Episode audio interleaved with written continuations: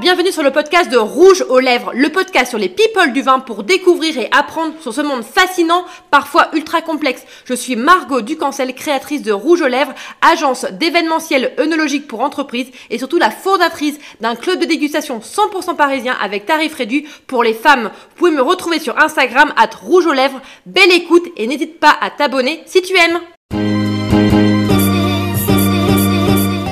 Aujourd'hui, je reçois Nicolas Grosbois, propriétaire et vigneron de domaine Grosbois dans la Loire, près de Chinon. Bonjour Nicolas, merci d'être avec nous. Bonjour Margot, merci de nous recevoir. Tu as la forme, ça va? Ça va très bien. Il est 9h, un lundi, on est au top. Nicolas, est-ce que tu pourrais te présenter de la manière dont tu souhaites pour nos wine lovers? Euh, bonjour les wine lovers. Nicolas Grosbois, 47 ans, je viens de les avoir. Euh, vigneron en polyculture à Chinon euh, depuis maintenant une douzaine d'années.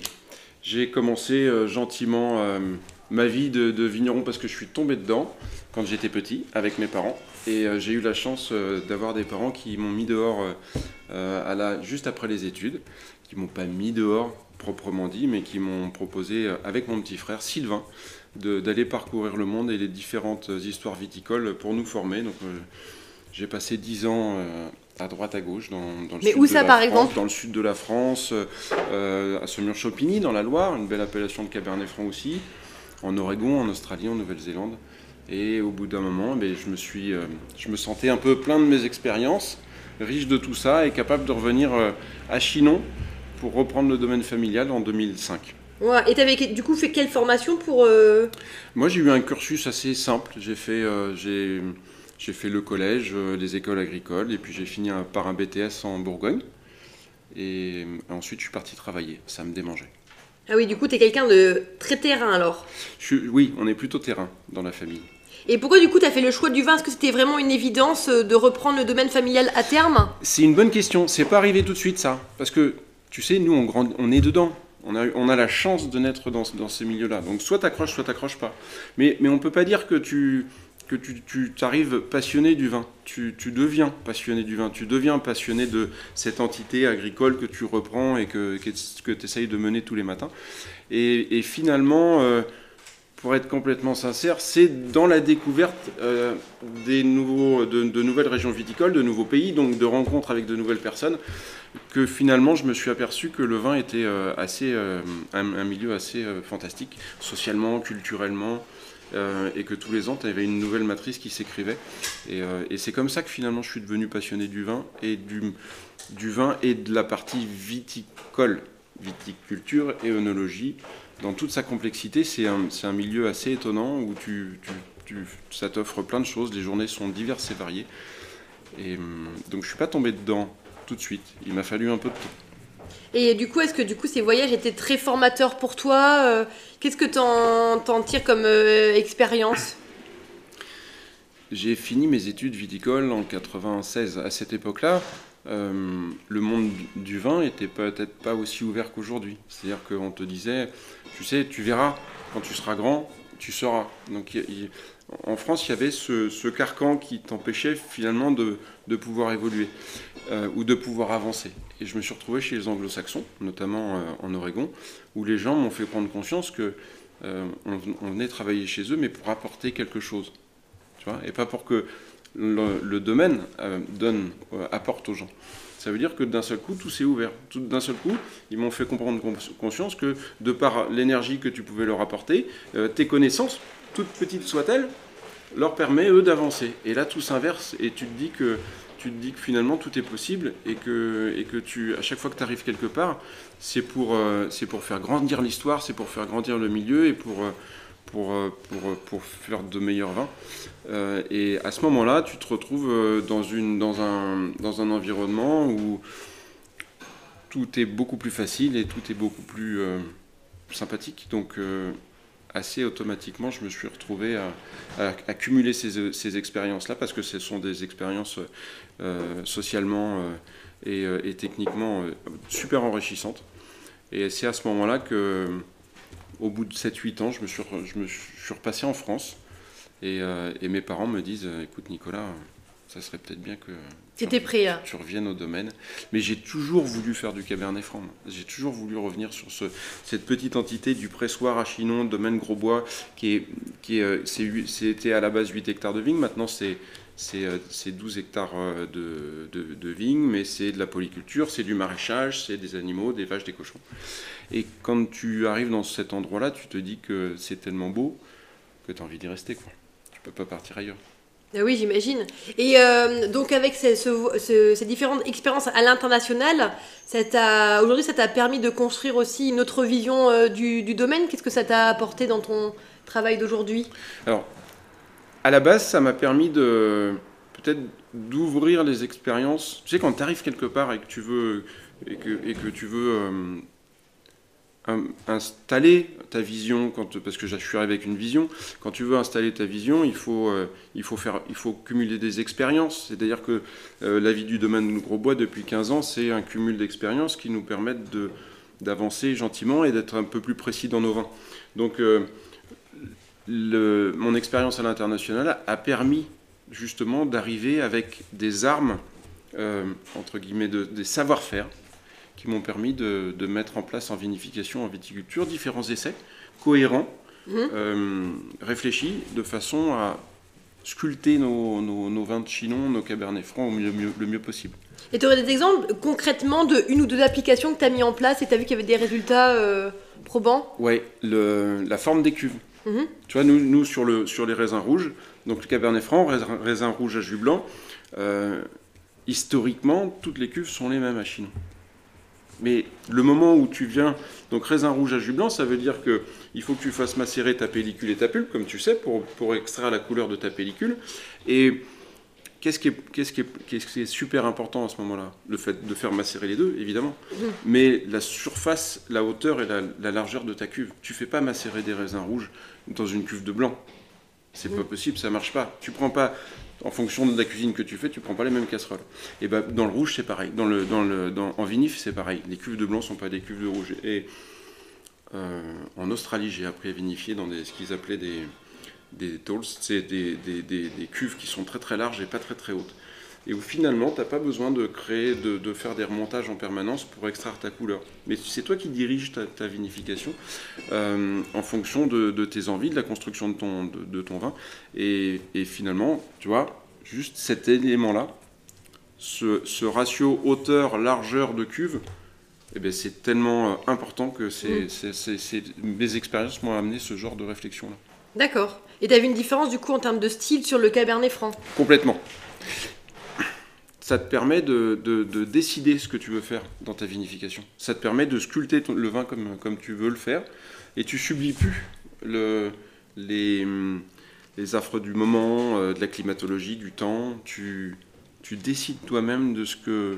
Il y a une vraie intention du vinificateur, parce qu'à ce moment-là, tu es vinificateur quand tu es dans ton chai. Il y a une vraie intention de, de, euh, sur toutes les opérations que tu vas effectuer tous les matins, d'apporter soit un peu plus de tanin, enfin d'extraire un petit peu plus de tanin, ou euh, d'aller taper un petit peu plus sur les amers à certains moments de ta vinification. Et ça, ça te permet de sculpter, de, de vraiment ton vin comme tu l'entends, comme tu veux, au mieux en fonction de son millésime. D'accord. Tu as les levures indigènes, par exemple. Moi, je suis sorti des écoles viticoles, on m'a dit, mais Nicolas, levure indigène, euh, si tu prends, si tu t'achètes pas tes levures en sachet, tes LSA, tu, tu feras jamais de vin, tu fermenteras jamais. Et puis finalement, tu rencontres des gens qui te disent, mais si c'est possible. Mais c'est possible pourquoi? Parce qu'il faut que tu maintiennes tes températures dans ta cuve, parce qu'une levure est un élément vivant, donc il faut que tu lui donnes du confort pour qu'elle soit, qu'elle aille au bout de sa fermentation correctement, gentiment, pour que tu aies des vins qui se tiennent bien. Et puis, euh, euh, au final, tu t'aperçois que tu essayes, que ça fonctionne, et euh, ça t'apporte une autre ouverture d'esprit. Oui, c'est sûr. Alors du coup, pour revenir un peu euh, au, euh, à l'histoire du domaine euh, Grosbois, est-ce que tu pourrais nous, nous raconter un petit peu en trois dates phares, trois tournants, pour comprendre mieux le domaine? La première, c'est mon retour en 2005, où Mhm. j'ai travaillé pendant trois ans avec mes parents. Ça va, c'était pas compliqué? C'est toujours compliqué un retour, et c'est normal que ce soit compliqué. C'est normal pour deux choses, c'est que mes parents avaient travaillé presque toute leur vie sur le domaine, à deux, dans un schéma très familial, papa-maman, euh, sur 8 hectares de vignes. Donc, quand quand tu reviens sur, le, sur cette partie-là, le, deuxième élément le plus compliqué, c'est que tu reviens avec tes idées. Et donc il y a une confrontation de génération. Et ça, c'est euh, pour tout le monde pareil. Chez nous, ça c'est plutôt bien fait. Euh, parce que je pense qu'on a été euh, intelligent de chacun de son côté, on a réussi à s'écouter.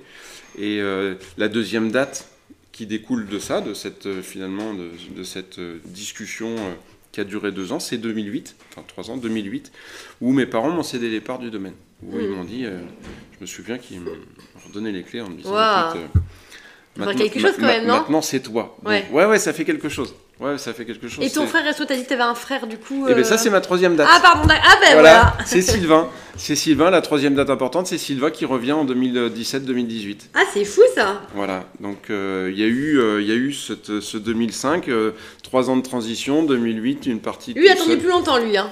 Ouais, lui il voulait pas revenir. Lui Ouais. se sentait bien à l'étranger. Il a, Ah, il, a ouais, il a cumulé des expériences au Chili, en Australie. Et, euh, et la quarantaine arrivant, il s'est dit mais pourquoi je reviendrai pas en France? Donc il est revenu en 2017-2018. C'est les trois dates. Et maintenant tu travailles avec, avec aussi ton frère. Oui, Et ça va? Ça va bien. Il va nous écouter peut-être. Hein. Mais oui, j'espère. Bonjour Sylvain en tout cas. Et, euh, et du coup, le, le fait aussi d'avoir développé aussi le, le domaine, vous êtes passé, je dit, de combien De 8 hectares à combien Alors maintenant, on a le domaine a toujours fait 50 hectares D'accord. dans son ensemble. Mes parents exploitaient 8, hec- 8 hectares de vignes et le reste, ils le donnaient à des fermiers les les- en céréales. En, 2000, euh, en 2012, je reprends la totalité, je reprends les terres des fermiers. Donc sur 50 hectares, on fait aujourd'hui, on a 20 hectares de vignes. On a euh, une douzaine d'hectares qui sont dédiés à la prairie. On a 4 hectares qui font du maraîchage à 100%. Et le reste des autres surfaces, c'est de la, c'est de la donc c'est, c'est des prairies pour mettre les cochons et les vaches. Donc aujourd'hui, on est producteur de, de 24, de 24, hec- 20 à 24 hectares de vignes, parce qu'on a des plantations, c'est pour ça. Mm. 24 hectares de vignes. Euh, on a une vingtaine de cochons, de longuets, des cochons, Ah une, une race rustique du Maine-et-Loire. On a une quinzaine de Black Angus, des jolies petites vaches euh, très sympathiques. Et on a 4 hectares qui sont dédiés au maraîchage. Donc on est, on est sur notre première année de commercialisation de Ah nos ouais. produits de maraîchage et de nos paniers végétaux. Mais bravo, du coup, vous pouvez du coup presque vivre en autonomie en fait, en autarcie totale. Mais du cabernet. Eh, c'est pas le paradis ça C'est beau, hein On est bien. Et, mais c'est l'idée. L'i- L'idée, c'est ça. Euh, une chose que je t'ai pas dit tout à l'heure, c'est que on est né, mes parents étaient dans- déjà dans la polyculture. On est né dans la polyculture. Nous, on est des, on est des paysans. On est là pour faire vivre le paysage et, pour prendre son ensemble euh, à bras le corps. Donc, euh, il m'a paru, tellement évident que la, polyculture a un sens euh, environnemental, sociétal, tellement fort et tellement vrai aujourd'hui dans nos campagnes que si t'es pas acteur de ça, ben tu, moi j'aurais un peu loupé mon, Ouais. mon... On l'a abandonné ces derniers temps et maintenant on, on- on y revient. ouais, on l'a pas abandonné ces derniers temps, on l'a abandonné dans les années 70-80 Oui, bah oui, quand même. cette polyculture. Et euh, c'est elle qui, qui sculptait le, le- le paysage et c'est elle qui faisait que dans le village, tu avais des, des maraîchers, des éleveurs, des vignerons, des céréaliers, mais qui, qui cultivaient des petites surfaces avec des vraies valeurs ajoutées, qui revendaient sur la commune, chez eux. Et, et ça qui créait une vraie vie sociale dans, le- dans les, dans les villages et dans nos campagnes. Donc on l'a abandonné, mais on va tendre à le, à le- à le remettre en place. Et tu sens qu'il y a un renouveau euh, là- là-dessus, cette manière de travailler?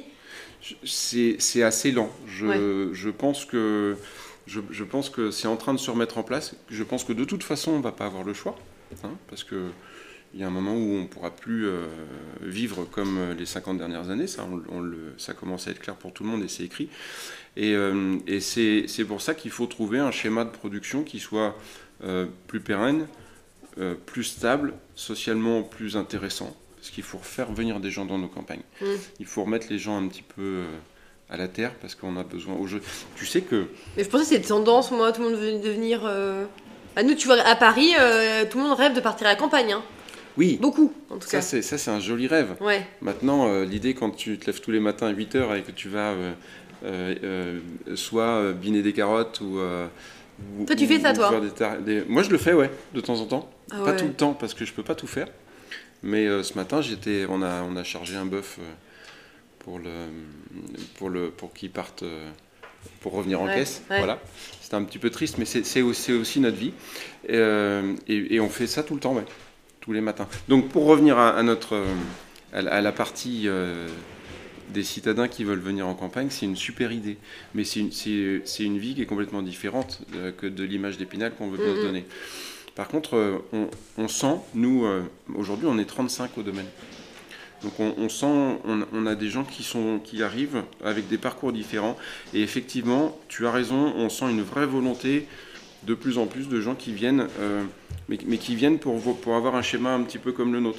Où, où le matin, ils vont aller voir les animaux, ils vont aller voir les Black Angus. Euh, le lendemain, ils vont aller voir les cochons. Ensuite, euh, il va y avoir de la biodynamie parce qu'on l'a fait à la main. Donc de s'inscrire dans un, dans un schéma qui n'est pas de monoculture, mais qui pour eux a du sens. C'est des gens qui viennent nous voir, qui sont souvent bien cortiqués, euh, qui sont très très contents de travailler à la campagne, euh, qui ont la pleine conscience de ce que c'est que de se lever tous les Mais c'est un matins. vrai choix de vie, quoi. Oui, quand il pleut, quand il fait froid, Ouais. quand il fait beau et quand il fait chaud. Et, euh, et c'est vraiment, euh, c'est vraiment inscrit en eux. Et, et ça leur plaît parce que le système de polyculture leur offre un travail diversifié tous les jours. C'est pas monoculture, c'est pas monolithe. C'est pas tous les jours la même chose. Donc euh, le- cette notion de polyculture, cette, cet empre- entrepreneuriat de cette nouvelle entrepreneuriat agricole permet aussi de, de- de- de mieux faire vivre les gens tu vois, dans, leur, dans leur nourriture euh, intellectuelle. C'est-à-dire que tous les jours, quand ils se lèvent le matin, ils sont souvent, enfin en tout cas je crois, Mm. chez nous, assez contents de, de venir travailler pour voir différentes choses et, et pour travailler sur différents ateliers. Et du coup, ça, c'est un modèle euh, dans ton coin qui est assez développé ou t'es un peu précurseur? On- je- alors, je suis pas précurseur, on n'est pas, parce que je sais, Oui. encore une fois, je le fais pas tout seul, on est, Oui, oui. on est 30 et, et c'est, sans les petites mains, il n'y a, rien. Et, euh, et on n'est pas précurseur parce que ça existe déjà, euh, c'est, puis ça existait de, de- de tout Mm. Oui, c'est pas Et- nouveau au final. hein. Ah non, non, non, on, on fait que répéter ce qui s'est fait avant. On est, on est, on est Au pas... final, ils faisaient bien aussi avant. hein. Et il, faisait, il faisait très bien. Il faisait très bien, sauf qu'aujourd'hui, on intègre une dimension sociale dans, notre, euh, dans, notre, euh, dans nos entreprises agricoles. Et ça, ça change tout. Et, mais euh, il faisait bien, donc on est, on est plutôt en train de vouloir réécrire une partie de, l'histoire, de notre histoire, et c'est ça ce qui nous intéresse le plus. On, on s'inscrit euh, on s'inscrit quand même citoyen de la Terre et citoyen du monde. Hein, on n'est que, Mm. que de la Terre élevée, on retournera à la Terre, donc euh, prenons-en soin. C'est ça. Et du coup, c'est un modèle aussi qui est viable économiquement? Alors non, Ah mince alors. Ah oui, mais non, eh ben non, c'est pas bien. T'as deux notions. Tu sais, c'est un petit peu comme je expliqué tout à l'heure. Je suis arrivé au domaine, il a fallu le lancer ou le relancer. Se lancer en polyculture, donc avec différents ateliers, faire revenir des animaux dans une vallée où il n'y en avait plus du tout, réinstaller un maraîchage dans, une vallée où il n'y en a plus du tout, c'est en soi pas compliqué. Parce que c'est que, de la- que de la technique et c'est que rapporter des choses. Le plus compliqué, c'est l'humain. Parce que euh, il, faut, il faut que tu ramènes euh, de l'humain, que tu fasses revenir un savoir-faire. Et c'est ça ce qui coûte Mm. cher. Donc ton atelier maraîchage, pour parler de lui, par exemple, euh, c'est un atelier qui va commencer à être à l'équilibre dans un an ou deux.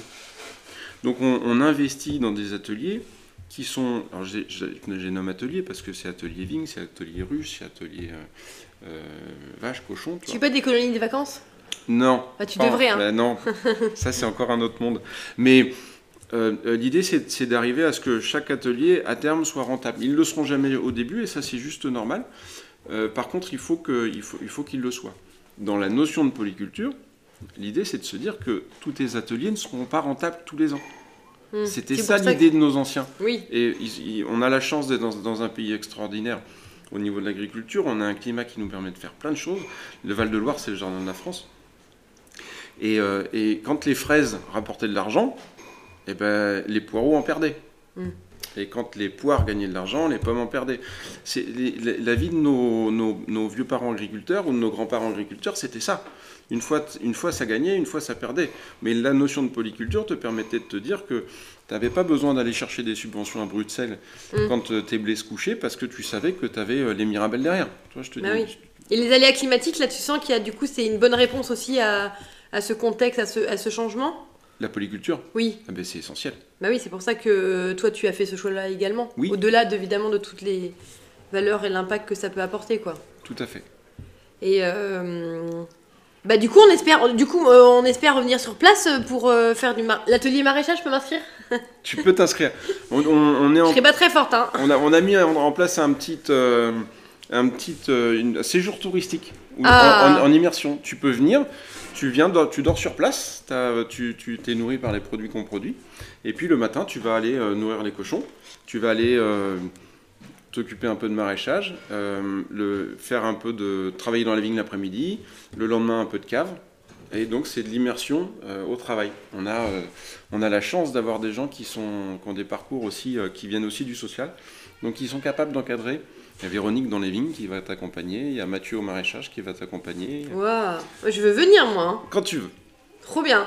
Et du coup, pour euh, un peu mieux comprendre ton métier, parce que tu es aussi, donc, euh, on a bien compris, vigneron et quand même propriétaire avec, euh, avec une équipe assez conséquente, est-ce que tu pourrais nous expliquer un peu une journée type avec toi? Je sais qu'il n'y en a pas forcément, mais à quelle heure tu te lèves? Est-ce que tu prends un petit déj? Est-ce que tu pas as un petit astuce pour être toujours en forme? On veut tout savoir de la manière dont tu travailles. On, travaille en saison. Donc l'hiver, c'est c'est un peu plus tranquille. Tu te lèves, tu te lèves à 8 heures et puis, et puis tu te lances. Et l'été, tu te lèves beaucoup plus tôt.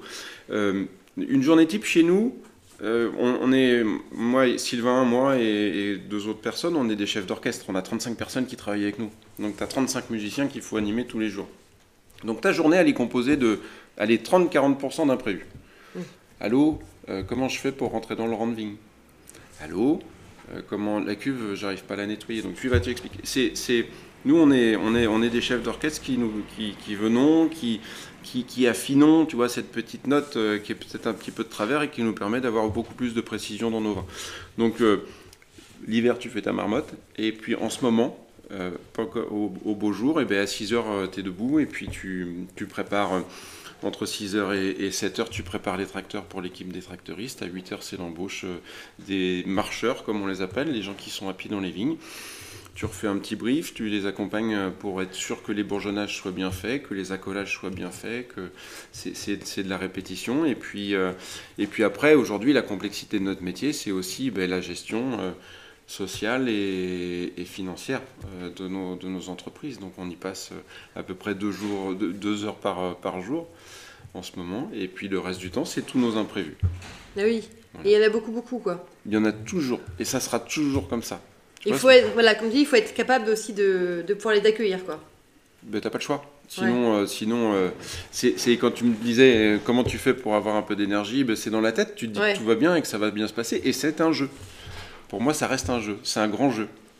Et du coup, tu as, de, de par ta reprise euh, en, 2000, euh, en 2005 jusqu'à aujourd'hui, tu as toujours été euh, au taquet. Est-ce que tu as eu des moments de doute Oui. où tu as dit non, j'ai pas envie de faire ce métier-là, je suis fatiguée, j'en ai marre. Ah non, ça, j'ai, ça, ça Donc m'a- tu as des moments de doute, mais non, tu n'as jamais lâché. Alors, euh. ouais, des doutes sur euh, ma façon de faire. Tu vois, le- des doutes sur notre vision, des doutes sur, euh, sur est-ce que, est-ce que, est-ce que ce cabernet franc là, il faut, est-ce que cette parcelle là, il faut la passer en fût ou pas? Ouais. Tu l'as passé en fût, mais, mais finalement, la réponse du vin est, est pas celle que tu attendais. Donc, des doutes sur la vision. D'accord. Oui, j'en ai jamais eu aucun sur la sur le sur l'idée d'être d'être vigneron en polyculture. La polyculture, ça m'a jamais traversé l'esprit d'arrêter. Si j'arrête ça, faut que je l'arrête tout Mm. quoi. Tu vois. Donc euh, non, non, non, non, non, non, jamais. Ça, c'est bien ça. Et le fait de travailler en, en équipe, euh, ça, apporte, euh, ça apporte beaucoup. Toi, tu bien travailler avec d'autres collaborateurs et Oui. c'est important pour toi? Bah, c'est essentiel.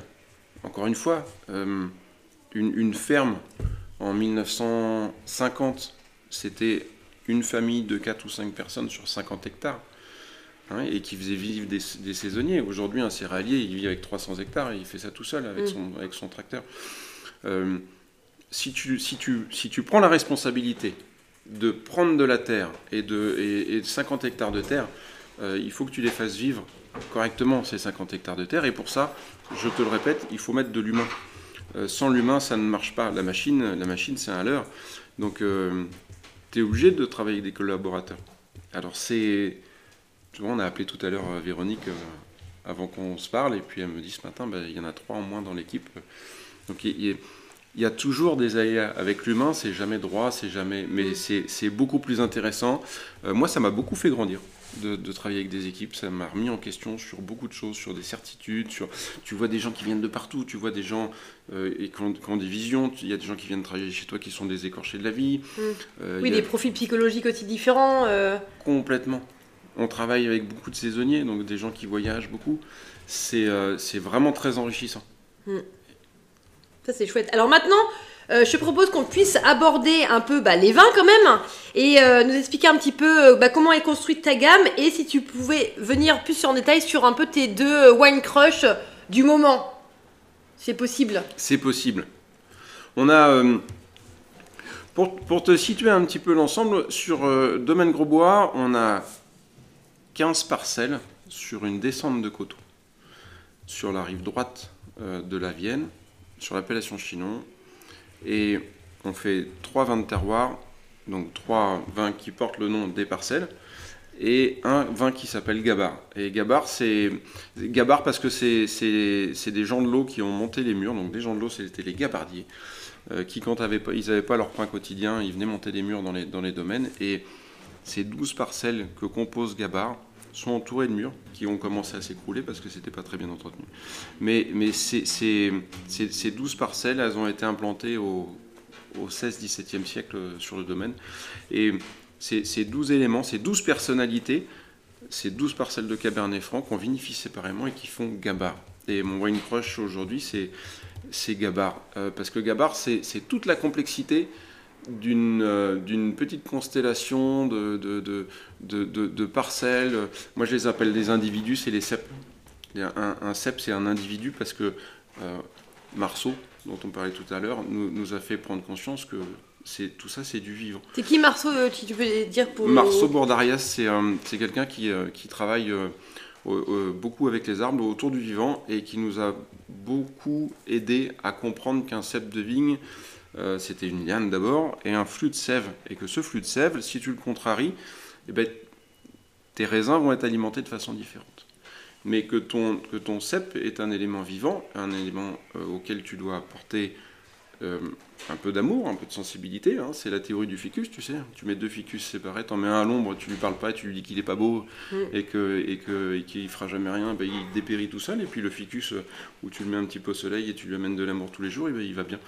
les cèpes de vigne, c'est la même chose. Donc euh, il, il, nous a fait prendre conscience qu'on travaille que avec du vivant et qu'il faut, il faut le sculpter parce que la taille, c'est la taille où les bourgeonnages sont faits en ce moment, c'est sculpter des cèpes pour qu'il soit le mieux possible.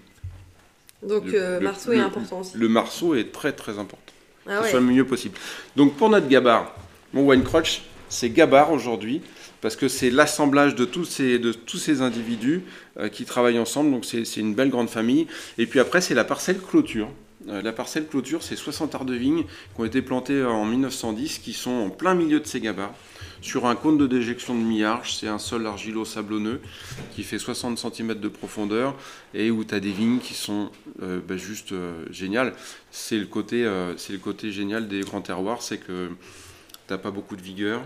Tu as, des individus, des cèpes qui sont, qui sont, qui sont pas trop vigoureux, tu vois. Tu as, des, as des, des, grappes qui s'allongent un petit peu parce que comme il n'y a pas trop d'éléments euh, nutritifs dans ton sol, tu n'as pas des grosses grappes qui font des gros grains, mm. euh, tout squeezé là. Et au mois d'août, tu as un petit peu de stress hydrique, donc les feuilles tombent toutes seules. C'est la magie de ces grands terroirs où tu n'as pas, besoin de, pas besoin de faire grand-chose, tu peux partir en vacances. La vigne s'occupe de tout pour toi. Mm. Quand c'est bien fait. Quand c'est bien fait. Je vois que sur ta bouteille là, de, de Gabar, tu as le label euh, bah, bio et aussi la Déméter. Oui, ça, ça fait depuis combien de temps et pourquoi tu as fait ce choix-là, du coup, de, derrière de la biodynamie alors? Alors on a fait le choix de la, du, bio comme une évidence au début et euh, j'ai commencé la conversion avec mes parents en 2017, en 2007 pardon. Et puis euh, et puis ensuite Déméter est arrivé. Alors Déméter est arrivé en deux temps. Moi j'ai commencé Déméter en 2008 et puis finalement j'ai arrêté dans un premier temps parce que parce que faire de la biodynamie sans s'occuper de son environnement autour, ça quand tu lis un petit peu. Mm t'aperçois que c'est un, peu une bêtise. La monoculture en biodynamie, c'est un petit, intellectuellement, c'est un peu compliqué. Donc j'ai arrêté, c'est là où j'ai repris les, terres familiales, donc les prés, euh, les, parties de, les parties de prairies qui étaient en bas, les parties de, champs où il y avait des céréales. Et ça, j'ai fait ça pendant 2-3 ans, et des métères, une fois que notre structure agricole s'est mise à être plus cohérente, donc où j'avais de la vigne, des agneaux et des céréales. Je suis reparti chez Demeter. Et, euh, et là, on a recommencé la biodynamie. On est certifié depuis 2017 euh, chez Demeter. Demeter, c'est nous on applique, on fait la biodynamie à la main, on, l'applique à la main. Pour moi, l'idée de la biodynamie, c'est que on, amène les gens, tu vois, on, est, on est 35, 3-4 fois dans l'année, que ce soit dans les bureaux, euh, que ce soit l'étiquetage, que ce soit les gens du chèque et aussi les gens de la vigne. Euh, on se lève tous les matins à 5 h du matin. Et puis on va pulvériser euh, une silice. L'hiver, on va faire une mariatoune. et tout le monde s'y met quoi Et tout le monde s'y met. Et pour être complètement franc et sincère avec toi, je suis pas sûr que ce qu'on applique ait une vraie incidence. Hmm. Par contre, si tu comprends que tes ton, ton, sol, c'est du vivant, et que finalement les gens qui vont venir prennent conscience de par la petite biodynamie qu'ils vont apporter le matin à 5 heures, euh, où évidemment ils n'ont pas de téléphone dans les poches, euh, ils sont vraiment concentrés sur ce qu'ils font. Moi je pense qu'il y a un, message apporté par les gens qui marchent sur place et l'harmonie de l'ensemble finalement de, ta terre, de, tes vignes, de tes champs, euh, où il y a des mondes qui se comprennent. Alors c'est philosophique, on peut en dire ce qu'on veut. Mm. Moi, ce que je peux te dire, c'est que mon expérience fait que euh, quand une comptable dans un bureau vient faire de la biodynamie à 5h du matin ou à 6h le soir, euh, finalement, elle comprend beaucoup mieux ce qui se passe dans les vignes, dans le chai, et, ça amène une, harmonie générale dans l'équipe et, dans les humains. Et si, si tu as de l'harmonie dans l'humain, tu as de l'harmonie dans ta terre, tu as de l'harmonie dans tes animaux, et tout ça, c'est une somme de conséquences. Donc pour moi, la biodynamie, c'est avant tout ça. Hmm.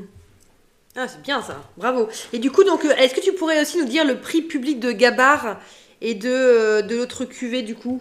Alors Gabar, on, la vend aujourd'hui 19,50 euros et notre clôture 45 euros. 45 euros. Et on peut te. Tes vins d'ailleurs, on peut les trouver euh, dans quel type de distribution? Chez tous les bons cavistes. Tous les bons cavistes Ouais.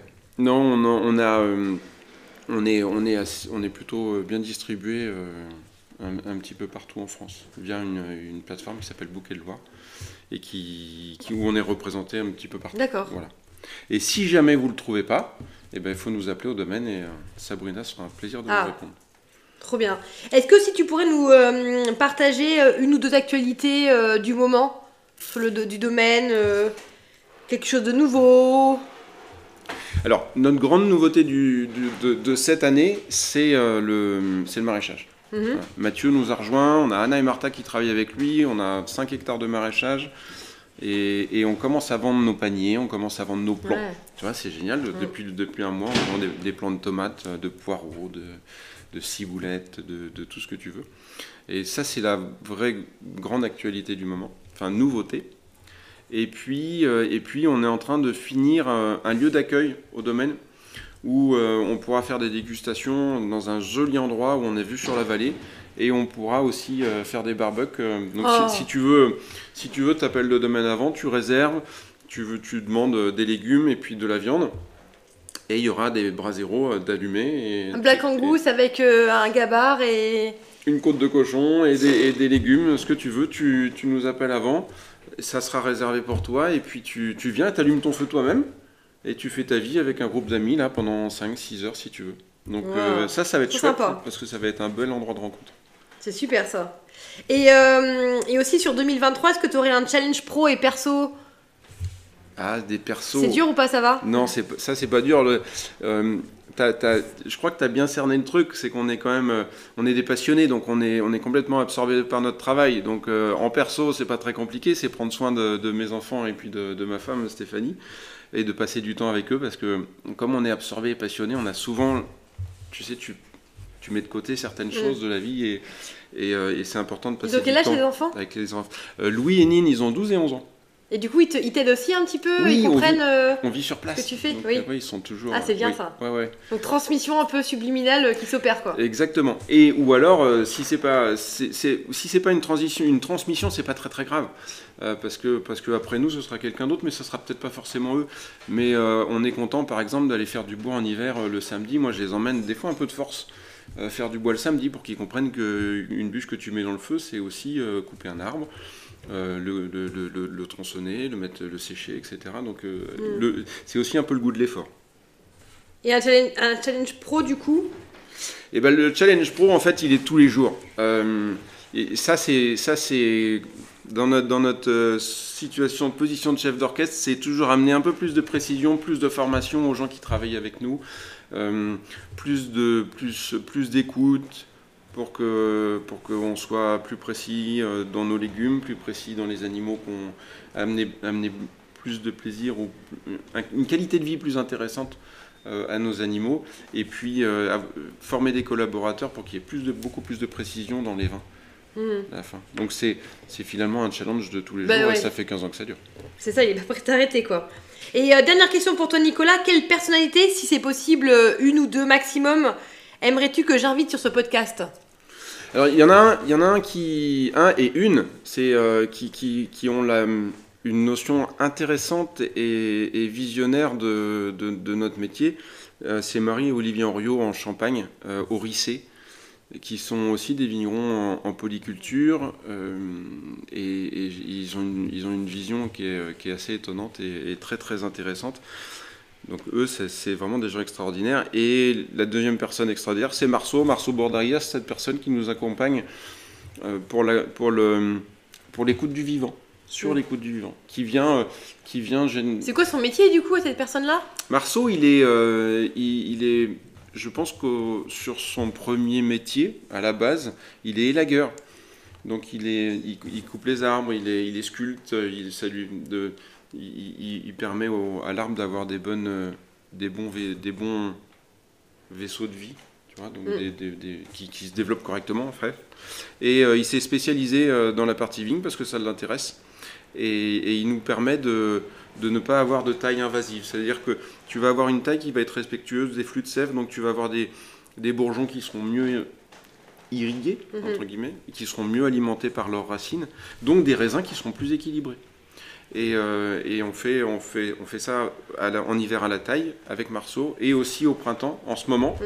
pour les bourgeonnages, où on enlève les brins les, qui nous intéressent le moins pour garder les flux de sève qui sont les plus intéressants. Donc euh, c'est une, une- lui, c'est une approche tout en douceur du végétal et de l'humain. C'est pareil. C'est un des rares que j'ai vu qui s'est écouté son équipe et qui dit pas c'est comme ça. Mm. Tu vois il dit pas moi je sais. Il dit peut-être que si on faisait comme ça, ça pourrait être un petit peu mieux. Et les gens du coup, font leur cheminement intellectuel.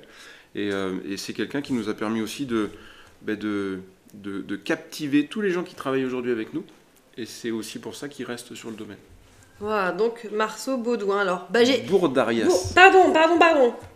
Bourdarias, tu me tu donneras le que je Oui, bien je quand vais te même. donner tout ça. Bah, un grand merci en tout cas Nicolas pour euh, être avec nous sur ce podcast. Je vous invite du coup à découvrir le domaine Grosbois, donc euh, au cœur de la Loire, euh, en appellation Chinon. Et Oui. du coup à très vite, peut-être cet été, en tout cas pour un stage de noté de maraîchage. Et, tu recrutes encore un petit peu quoi. Encore un petit peu. Génial, Avec merci plaisir. à toi. Merci. N'hésite pas à faire un commentaire, lâche-toi, c'est fait pour. Et tu peux me retrouver sur Instagram at rouge aux lèvres et sur les masterclass œnologiques que j'anime chaque mois avec le club Rouge aux lèvres à Paris.